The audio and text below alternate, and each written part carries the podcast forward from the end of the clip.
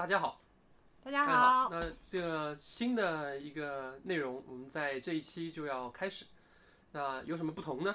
就是之前我们做的是那个透镜 FYI 的那个 podcast，对，哦，那个 podcast 呢，嗯、老实讲，就是觉得可能太硬核了一点，对于绝大部分人来讲呢，呃，那个内容有点太太正经，太正经了，太对正经了。对对对对对，太太太太深太正经，然后太就就就从投资角度讲的话，如果我聊那么细，嗯、只能针对于一小部分人去聊。那如果有需要，其实我们的群里面私下有聊过这些东西，但是你要面对一个更大的一个群体去去去分享的时候，其实就没必要。然后我们也觉得很累，没没就是因为你每一期聊的太深了以后呢，很多时候像说的人也累，听的人也累，所以我们还是希望更宽泛一点，就是想到啥说啥，然后跟大家像朋友一样的这样的交流，对吧对？有什么灵感啦，或者突然想说的东西了，我们就希望能够马上把它录下来，对，然后跟大家一起分享。对，所以就做了这样的一个新的形式，然后录个视频，但是呢，我们还是以 podcast 的形式给给发出去，嗯，多渠道吧。对，多渠道给发出去，实实际上是一样的啦，因为我们现在放到那个 Spotify 上面以后，会自动转成 podcast 给发出去，嗯，那呃希望的形式是稍微轻松一点点，就不要不要那么的、呃太硬核、太死板、太太太太太，但我们还是会聊有意义的东西。就是跟绝对是跟投资有关。不过你想想看，我们生活的方方面面的话，其实你随便找个点，你都可以跟投资联系在一起。嗯、关键看你思考的角度跟方式。对对对对，嗯尤其是你看这个，呃，有一段时间了，其实我我们的 podcast 之前是呃差不多一个月甚至一个多月更新一次，原因是什么呢？就是我我个人原因是因为当然自己家里有有有小孩出生比较忙，然后再新一个晋奶爸，然后再一个 最重最重要的原因就是，其实这段时间的股市表现还是比较比较差的，所以所以你看多了也没用，然后还不如干点别的，主要是这个原因。嗯啊、我主要是生活去了，现在沉迷于运动，各种运动，跑步、重训、普拉提，下次可以分享一下我是怎么跑步的。我跑步的时候我想些啥？其实其实我我个人觉得大家这段时间的那个状态都差不太多，差不太多，大家差不多的，就是这个这这个、嗯这么长一段时间里面，好像很多你看我们之前群里面分享的东西，还是很多人去看比较活跃的，现在。活跃度还是下来一些，然后我我之前也跟别人聊，我说为什么会下来，其实还是因为整个市场的一个一个单边下跌的比较多，所以很多人就不太去看基本面的东西了，就是看了也没用。嗯，但是从长期角度来说呢，这个时候呢，其实还是应该该干什么干什么。对，只是说要有更多的耐心，呃，去去等待，然后去学习，去积累。嗯，我觉得这个东西机会总归留给的是有机嗯有准备的人嘛，所以还是，所以今天我们还是想去聊一聊，就上半年。嗯，我们关注的一些中小型的基金，他们的一些业绩的情况，然后从 LP 的角度来看一看这个，呃，这个 LP 现在，如果你是个 LP，你会做怎样的一个决策上面的一些变动，或者一些心理上的一些想法吧？因为从整个市场来看的话，现在不是说杀估值、杀业绩，现在已经处于杀信仰的阶段了。就看你这个信仰够不够坚定了。是是有这个问题，我是谁？是有这个问题，我在哪？我我怎么？是有这个问题。我从哪里来？我到哪里去？现在考试都是这种问题了。就是你你能明显看出来，就是这段时间很多人不说话的最主要的原因，是因为他已经不太在意这个基本面反映的这个估值了，他觉得无效了嘛，就说白了就是觉得无效了。然后那你、你聊再多也是是是没有意义的，在这个时候，因为钱是真真金白银砸进去的，所以 LP 也是一样的。当你你去 GP GP 那边管理端的那个表现不好的时候，你 LP 你想再多。好像也差不多。买基金的人也是一样，所有买基金的人，不管是你买的是公募还是私募，都都一样，都一样。所以，呃，这个话题本身其实并不轻松。这个是其实是一个很大的话题。对我们今天也是想简单的来聊一下这个这个这个事情啊。对，那那呃，我们上半年看的那个基金其实有些不一不太一样。呃，有有有一些不一样，有一些不一样，有些有些还是一样的。那那我我反正我我看的那些呢，就是出基金的基金基金信的时间比较晚一点。呃，有些是因为他不想写，因为他很难写，因为跌了六七十，就是百分之六十、百分之七十也是都是比较多的。然后对于像上一次你有这样的单边的跌幅的时候，可能印象中，那也就只能追溯到二零零八年。那只有上了年纪的人对然后你再再往前追溯，那可能就是只有在二零零一年才有的，所以要么零一年，要么零八年，要不然不会有这么大单单边的跌幅，是是时间比较久远。所以现在零八年之后参与基金投资的人，在这一波遇到的这个单边下跌，是可能他们第一次遇到的。对，也就是这个 LP 其实是不成熟的，因为时间不够长。呃，我像我关注的几个吧，你看 RV Ca- Capital，它其实是零八年成立的，对就是成立的那个 timing 挺好的啊。，嗯，十四年到现在，呃，今年上半年也跌掉了百分之四十，然后，但是你你你看它那个从从零八年到现在的话，年化还有百分之十四，其实这样整体看下来还算是比较优秀的一只了。十四十四已经跑赢了标普了吧？跑赢了嗯、差不标嗯标普十二对对十二左右。嗯，对。嗯然后就是再年轻一点的这个 Hayden 这一类的，他是一四年成立的。对对对，后面有这这些就是他投资人就比较年轻嘛，吧？对对对。有些比我们俩都小。嗯，我们还遇到很多投资人是那种，就是啊，二零一九年之后才开始投资对的，对对对对对那种就更更明显，对对对那种那种那种体验就更明显一点。对，你看 Hayden 是九年嘛，对今年上半年跌到百分之六十三，然后呢，年化的话，从它成立到现在的话，百分之七点六。那还有更年轻的 Saga，一七年成立的，六年的时间。对对对，六年，他们六年，他们六年。今年上半年跌到了百分之七十四。对。呃，从成立到现在，唉，颗粒无收，没有投资回报率几乎为零。呃，对，我看他们写的是负的，负一点几，其实，呃，扣了扣了，没可能扣了费率，啊啊啊！可能扣了费率，净回报，净回报率是负的，因为你要扣费率嘛。中间他抽他抽走了一部分，人家也要生活，他是他卖掉的那个仓位，嗯他还是抽了一些的嗯。虽然他没有收每一年的固定的管理费，我估计他。对这个也不好意思了吧？这个这个就不知道了。那这个嗯因为这个行业本身绝大部分如果是公募的话，它肯定是抽管理费生活的。嗯，那但私募就不好说，每个都不一样，每每一家都不太一样。但是就这个表现而言，那反正我觉得是比较难受的，很多人。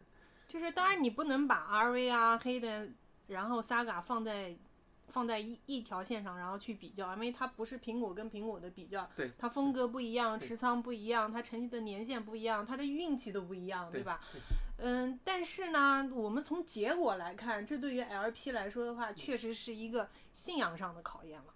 嗯嗯，对，这个这半年，反正我我们我们关注的基金里面，我自己看的那些，绝大部分是是我跟我持有的呃公司有重叠的那些基金。嗯嗯，嗯我也差不多这个。因因为因为那是那是之前我们在在呃做透镜社的那一段时间里面搜罗到的那些公司嘛，然后他们他们跟那个我们的持仓有我重合，们研究的公司有重合度比较大，因为我们都是从呃公司，然后顺藤摸瓜去找到了类似的基金，然后去研究了他们的呃投资理念啊什么，觉得比较靠谱的，然后才呃那个后面长期跟踪的这样一个概念。对对嗯是的，所以这这几年下来，这些基金我们跟踪的逻辑其实是无非就是说想想呃双重验证一下，啊对对对，对自自己的这个投投资的效果逻辑，看看自己的投资逻辑效果如何？对对对。然后，但是呢，这个下跌比较多以后呢，你看他们也不太愿意说话，呃，所以，呃，这个时候不太好去太多评价，因为我之前跟另外一个人聊的时候，他也说过类似的一个一个一个一个状态吧，就是说，呃，你你在聊到最后，不管不管，因为你作为 GP，你要向 LP 交代嘛。对那跌的比较多，那呃，不管你怎么去写你的基金信，啊、最后你都要聊估值的问题，因为你你不得不聊这个问题，就是我我估值跌低了跟高了都你都得聊这个问题。好，那问题问题就在于，貌似在低的时候有低的解释，在高的时候有高的解释。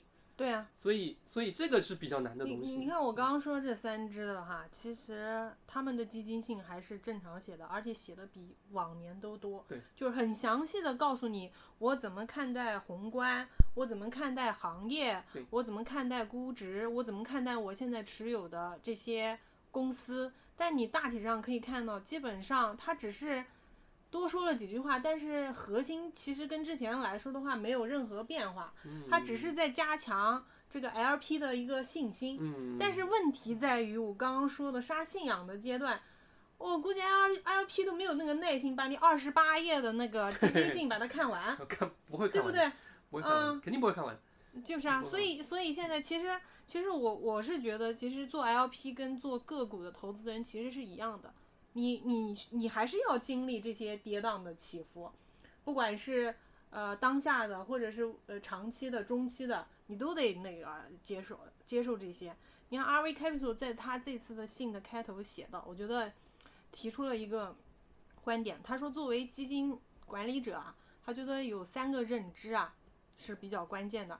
第一个就是说，整体市场或者某个行业，它会遇到那种极度悲观的那种时候，就是我刚刚说已经杀到信仰了，就嗯极度悲观悲观。嗯然后还有第二点就是，没有哪个投资人说他是不会犯错的。嗯关键是你要看你要犯的是哪种错哦。嗯你比如说一般的错误，那一般的错误就是说对短期的业绩有影响，嗯但是他如果从中吸取到教训，他反而对长期的业绩会有帮助，嗯对吧？嗯这是一般错误。那还有一种错误就比较恐怖了，就致命性的错误，我短期都没熬过去，嗯嗯你就不要跟我再提什么长期不长期了。那还有一种错误，这个可能是不太容易看得见的，就是不看看上去不太像错误的错误，就说这个东西就是在当下你都没有发现它是个错误，但是长期来看的话，嗯可能就是埋下了一个地雷。嗯就打个比方，这个时候有有投资经理看到风向不变了，嗯变了，然后呢，摆成呃把持仓变成了跟他风格不一样的，比如说嗯那种现金流极好的那种、哦哦哦那种价值型的那种企业，哎嗯，你短期看上去业绩很好啊，哎呀，我们这个投资经理这个这个脑袋挺灵活的啊，一下子就能跟着市场来变对。但是你长期来看，我觉得这是个运气的问题。嗯，你你要再这么变下去，总有一次是扇完左脸再再扇右脸。这个呃我觉得是这个样子。这个一二级是一样的，其实嗯一二级是一样的。这个你聊的这个问题之前我也我我我我也看了，然后你你反观每个市场其实都差不多，有一个特点是这样的，就是嗯、A 股更明显一点，就是当市场有大的变化的时候，不管是上涨还是下跌，嗯呃，不管是一级还是二级，很多投资者都喜欢去找对应风格的风向，他去找那个风对对对。他都会找那个对应风向的那个那个那个投资基金，没办法，因为你短期跑得好，然后总有人，不是所有人，就 是总有人能踩上那个点，嗯，对，然后不管是什么样的资产，你总有人能踩上那个点去去挣到那个钱。就举个例子吧，呃，两年前我们刚开始写那个比较多的文章的时候，嗯。然后当时也写了一篇很我我写我我写的，不知道你记不记得，我写的那篇很，现在回头看是很幼稚的一篇，但也不是不是也逻辑还在，但是呢东西不是那么的严谨的一篇关于中国神华的一个文章。嗯。然后由于中国神华哦，我知道，我知道，我知道，想起来了。中国神话你说涨得多能不能达到那个呃嗯收益百分之十还是百分之十五来着？你倒推的嘛？十我倒推看能不能倒推的嘛？十是十年能不能跑到百嗯分之十，嗯呃，甚至更长的时间能不能跑到百分之十的这个逻辑，当时，因为当时中国神华其实很便宜，那个十五六七块，然后最低的时候跌到十三、十三、十四块，那个时候分红率的算算下来接近百分之十嘛，呃，那个时候，然后我就给了一一列这个这个逻辑去分析这个公司能不能跑那么远。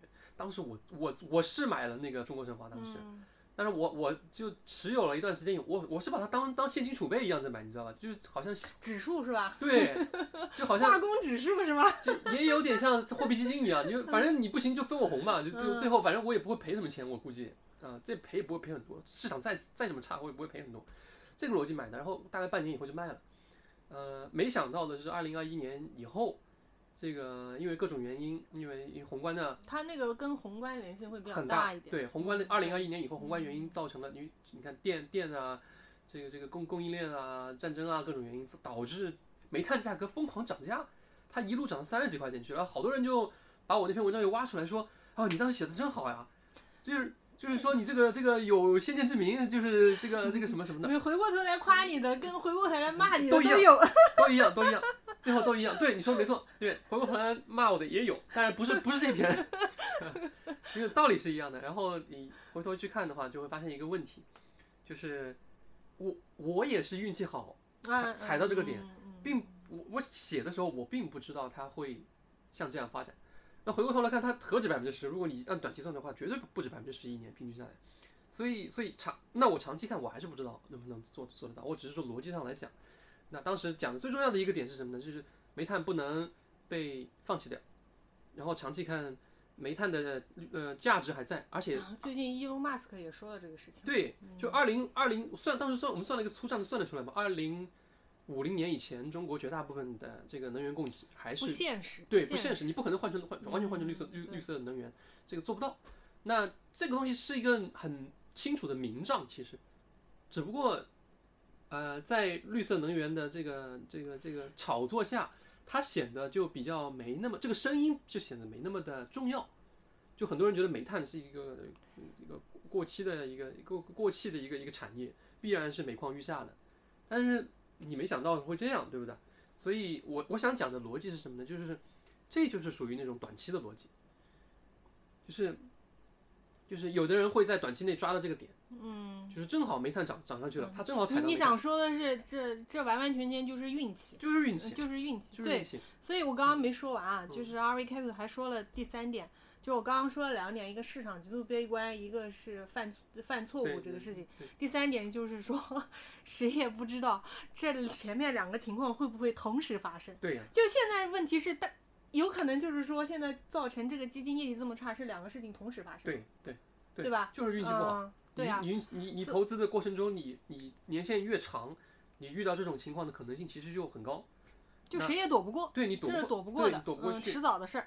你你也许有人他运气好，他能躲过这一次，嗯，甚至两次，但你不太可能说你你你那么长的关。键一点是别把自己的运气当实力了，呃，对对对这个是关键对对对啊！你要承认这是个运气，这也好办。对对对嗯对对对，所以所以这个这个，我觉得这个认知是得有。嗯，所以这半年很多人觉得，很多 LP 其实觉得很难受很难受。哎这个这个 LP 找 GP，我觉得就像找老公老婆一对对样的你，那个你你怎么样找到一个跟你能过一辈子的一个伴侣，而且中间的过程还那么的愉悦呢？是这个这个是很难的嘛。它不现实。就是《嗯幸福婚姻法则》这本书里面有一有一有一句话嘛，嗯，比较流行的嘛，说这个再幸福的这个婚姻当中，一辈子也有这个两百次想离婚的这个念头，五十次想掐死对方的想法嘛，就是这个概念嘛。对，因为你要熬不过去了就熬不过去了。对，因为 GP、GP 不管你是什么样的风格的基金，不管是一级还是二级，诶，当你遇到像这样的宏观的经济变化的时候，其实其实你能做的不是很多，不是很多。一级的更惨，因为一级的流动性会更差一些，嗯，你很难去去及时的把你想卖的资产给卖出去。二级的他如果想处理，他还能有办法处理。所以，呃，一我我最近因为我也认识一些理财经理，然后啊、他们也跟客户推荐过各种类型的基金，一级的、二级的都有。那就这种时候呢，他就卖不出去了。在这种时候他就卖不出去。我我最近也聊聊了一个，对他也是他们机构的，然后他们也说，嗯，投研做的倒是挺好的，就是不好卖。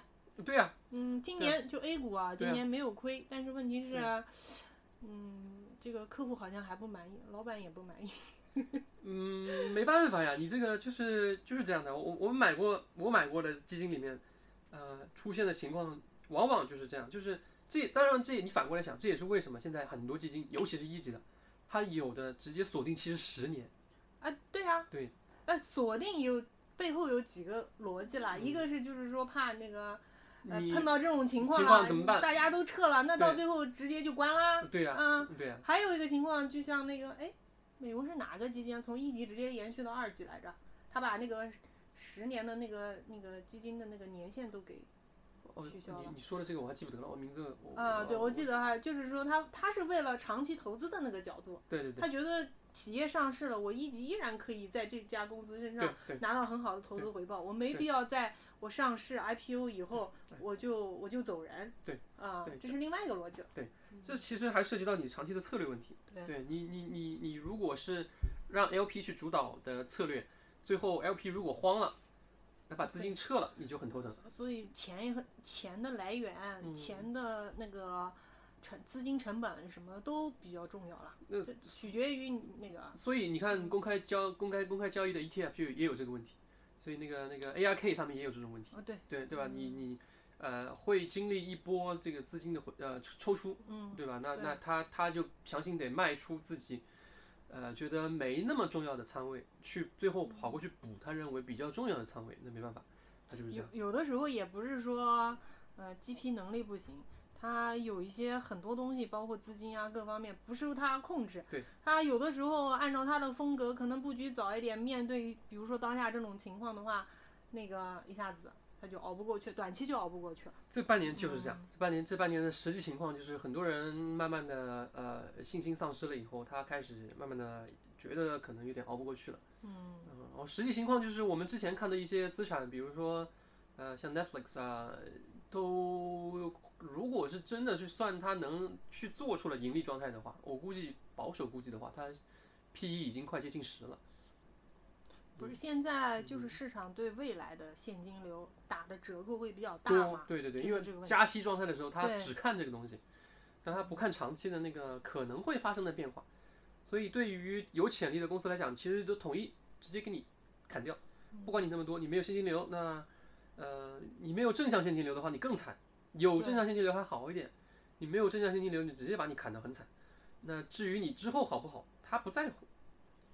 这也是为什么绝大部分基金跌得多的原因，就是因为过去两年的时间时时间里，我们看正向现金流的那个逻辑好像少一些，很多人还是在看它的增长，对吧？然后增长突然没了，对机构嘛，都有模型的嘛，你调随便调一调，马上这个估值就腰斩。对对对，所以所以这些基金同样的就是这个问题，就是遇到这些问题，它但是他们我们看的这个基金呢，长相对来说是长期型的基金，它不能随便换自己的仓位，它我们看这种还跟那种大基金还不太一样，因为中小型基金它就是家族类的啊，就是还有它把它自己的大部分的余余余剩余的这些钱啊什么全部自己的都投进去了。所以从这个资金的属性的角度来说，跟大机构的还不一样。这也是为什么我们喜欢看中小型的原因，因为相对来说比较纯粹一点。然后呢，他们分析啊、跟你沟通啊，基本上都是基于中观跟微观会多一点，不是太 care 那个宏观的。对，因为它体量也也不是特别大，所以觉得对于我们来说的话，可能更有价值一点。嗯，但问题也在这里，中小型的基金呢，它在维护客户的逻辑方面呢，因为它找客户的时候，它就是其实是私下去找的，它不像是那种大机构，对吧？你靠名声打出去，然后我有各种营销费用。他他靠销售嘛，他有销售团队的嘛。对，嗯所以中小型基金它是熟客，熟客一旦出现了信仰的动摇的时候，你就很头疼了，往往是这样子，你就很难变大。说白了就是你就是在这种时候，你规模还会收缩。当你好的时候，他又跑回来的时候，你就会很头疼了。不过像这种黑黑灯啊，去年的信我记得他写过，说那个时候是个高点嘛，对净值是高点的时候，有投资人来找他，他跟投资人讲的第一句话就是说，呃，这个市场或者我们的这个基金很有可能在未来十二个月跌百分之五十。不过他确实是嗯要去找匹配的钱，嗯嗯嗯。所以他先跟潜在投资人把这个话先撂在前面。这样子的话，如果在这种情况下，如果投资人思考还能够继续投的话，那相对来说，呃，这个信仰会会会足一点吧。二级二，你说的对，二级有一个阶段性的问题，就是，嗯，你你成立的时间越长，它每一批投资人的回报率是会不一样的。对对对对，就是就是就是这个嗯是个问题，就是后面的投资人，也就是你正好遇到了一次下跌的话，跟前面的投资人比，啊，所以这就不会跟个股一样他嘛？对他就很不平衡，心理会，嗯，对呀、你知道吧？嗯然后呃，如果说他运气真的那么很不好，像 Sega 那样，他七年下来，嗯。结果啥都没有，还可能他赔钱，因为你管理费扣完了，可能他是负的，嗯。那就更难受，因为这个投资人他心里会想的是，六年不短了。对，那我是不是哦再要跟你耗个六七年，嗯，人生能有几个六年是吧？我的钱才能回去？嗯，他是想着这对样呀对呀，嗯，他他都他都想的是这个问题了，所以他对你说的没错，就是人生没有太多的十年去给你耗。不可能，人家说我一想想个百年，不可能的，不现实的。对嗯，问题是在这里，所以他在信里面写，他说我们是强调的是 multi decade，嗯，这就是问题对对对对，就是你没有从客户的心里去去解释这个事情。你你跟客户这样讲的时候，客户心里就要就要想了，就其实当我们说长期的时候，每个人心里面的那个时间尺度是不不一样样的。对，我我我说个长期可能是五年，你说个长期可能是十年，有的人说个长期可能是十五年，那有的人说长期一年就叫长期了。呃，所以每个人心里面那个衡量的那个尺度是不一样的。对，是的，嗯是的，是的没错，没错，没错。所以这就是造成 LP 跟 GP 矛盾的。我反正我看下来，我觉得矛盾最大的点就是在。反正我是觉得选 GP 也是运气成分会比较，它很难嘛。对吧？你比如说在现在当下对，现在 RV 在这，Hayden Hayden 在这，Saga 在这，对我问你就当从现在开始看这三家基金未来会怎么样？不知道，不好说，不知道，对吧不知道，就不好说，不知道。哪怕我，嗯你看我现在已经持有的一些公司是跟他们是重叠的。重叠的，对对对，我也有一些，我也有一些，我也不知嗯道。对啊，吧我买 Spotify，买了那个呃 Roku，还买了这些乱七八糟这一堆，其实都跌的挺多的，有嗯五成下跌是很常见的事情，在这半年下来。对。那那说没赔钱是不可能的，只是我买入点可能稍微低一点，我不像还有我们资金也也不是那个来回撤的那种，对吧？对嗯就还进进出出的。就如果你不嗯是以这个为生存的逻辑的话，就是把零花钱已经从这个里面给对剔出来了，你那个是中长期不动的钱。对你就能还能顶得住，不然你就会很头疼，这个就没办法去呃评估这个事情最后所以这个是就这是两个生意模式，就我个人投资。对对对，个人投资跟机构完全不是一回事儿。机构就不是一回事儿。那嗯当但是当你投资机构的时候，你就跟又它是一回事回事了，所以这是两码事情。对呃，retail 这个这个 investor 跟非 retail 的 investor 还是不一样的。对我我觉得这个这个是很重要的一个点。那但是但是呢，现在很多人不会自己去投资，还是直接去找基金，哎，但是你你想，你要找到一个对吧？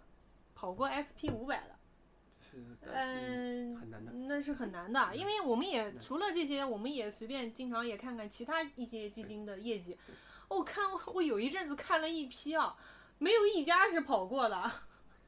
这个这个这个就是我们可以另外找一期去聊这个话题。先给自己挖个坑是吧？对，因为因为这就我是一二零零六年年底开始投资的，那时候最早是投资基金，那一波基金还能挣钱，因为正好在零八年之前的那一波那个资源股上升期，随便买个几买几个那个资源股基金就挣挣钱了。然后如果从二零零六年我开始投资时间开始算起的话，到二零二一年最高峰，这么长的一段时间里，如果我是从最早一开始把后面所有的钱全部投到，呃，平均投到纳斯达克一百跟标普五百、嗯，那我觉得可能回报率比现在还，就像那个 Sega 一样，比现在比现在高的道理，就他们跑不过，他们跑他们没跑过标普五百，那我也没跑过，因为我下跌，嗯对我也没有跑过因为我下跌的多嘛。去年跑过了是吧？去到今去年那个点 跑过了，到今年这个点又没有跑过。对，没错，你说的对，就嗯去年那个点跑过了，但今年对这个点已经没跑过了，嗯已经没跑过了，甚至甚至比它低好多，对吧？有这个问题。对，所以我们也在，当然，其实这个点不是一个非常适合反思的一个点，因为这是极端情况反反思的话，你的你的这个状态，包括你的认知容易被扭曲对。但是你确实回过头来看，嗯、再一次验证老八的那个建议，对对对吧？对，嗯，你你还要考虑一个问题，就是管理费的问题。对，嗯，对吧？你投资所有的基金都是有管理费的，标普跟那个反正这一类的 ETF 是管理费很低，你忽略不计。对，忽略不计。所以年复一年下来，你会发现可能啊，在你的生命里绝大部分时间，就对于一个普通人来说，尤其是嗯。你买 E ETF，所以现在人家问我支付代码，我就给三个英文单词 SPY。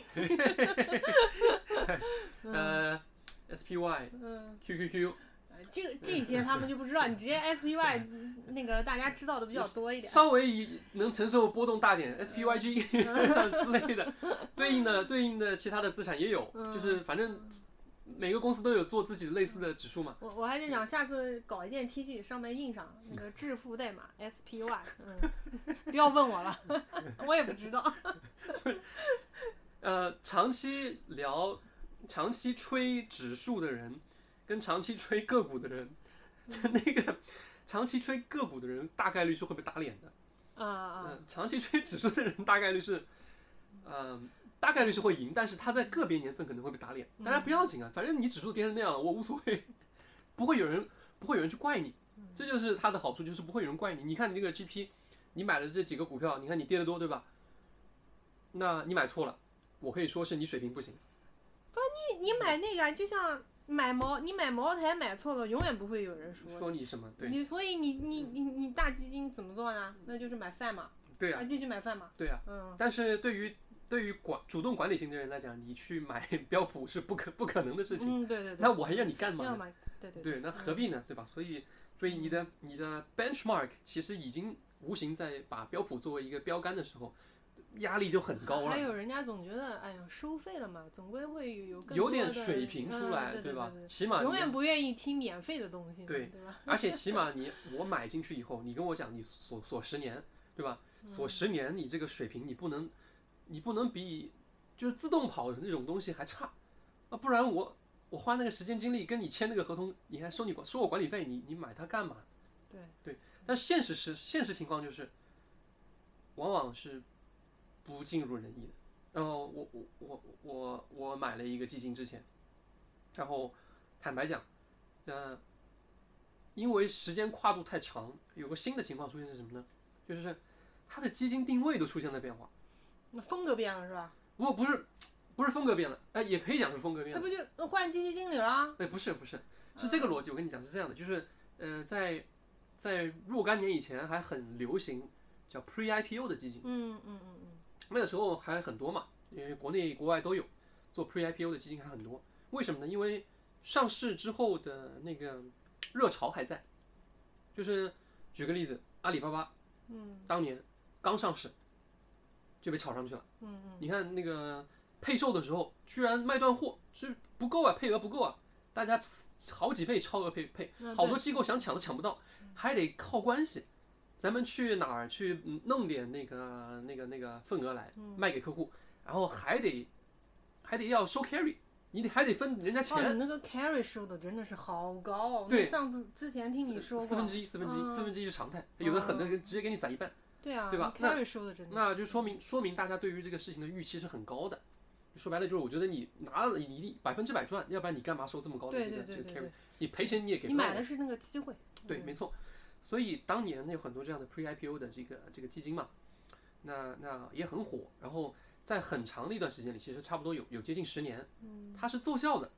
其实它是它总体来讲它是奏效的，因为因为不是每一个公司上市以后都那么火爆，但你总有那么一两个就是能把你的整体的那个收益率给抬上去，那你就够了。呃，但是在二零二一年以后吧，我觉得。这个这些基金基本上就等于以后都没有机会了，就黄黄了。这这种这种那不跟 A 股打新一样吗？对，这种逻辑就已经不存在了。但是呢，我刚才想讲的那个点是什么呢？就是时间跨度太长以后，这个基金如果锁定十年，我十年前买的 Pre-IPO 基金，到现在它已经不是 Pre Pre-IPO 基金了，你知道吗？这个逻辑，因为它很多公司它拿到十年以后，差不多才各种原因，它才允许它上市。或者说他才折腾上市，嗯嗯嗯，等他上了以后，他就已经跟当年的那个逻辑已经不一样了。当年是准备我上一把，半年就卖，现在是我上了以后，我就已经跌到很很便宜的状态了。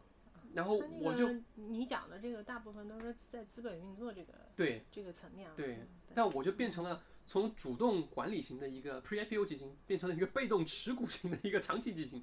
然后等你到期了，你到到底问问题来了，对于 GP 来说。你卖那确实是不一样。你卖还是不卖？这个时候应该换一波人了，看基本面了，是吧？对对，你说对了。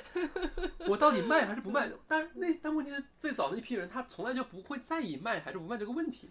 不，他不需要知道呀，对呀他不需要知道这么多呀，对呀他玩资本运作的，对呀跟那个不一样。对呀、所以逻辑变了，嗯这时间跨度这么长，都已经就已经长到他逻辑都变了，你所以你说这种对于 IP LP 来讲是很难很难接受的一个事情。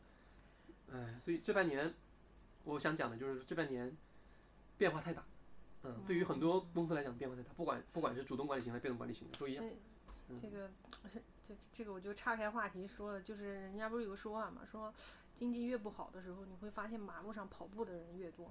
我也在回我也在回顾，我我最近跑步的是不是跟这个有关系啊？我看马路上跑步人确实挺多的。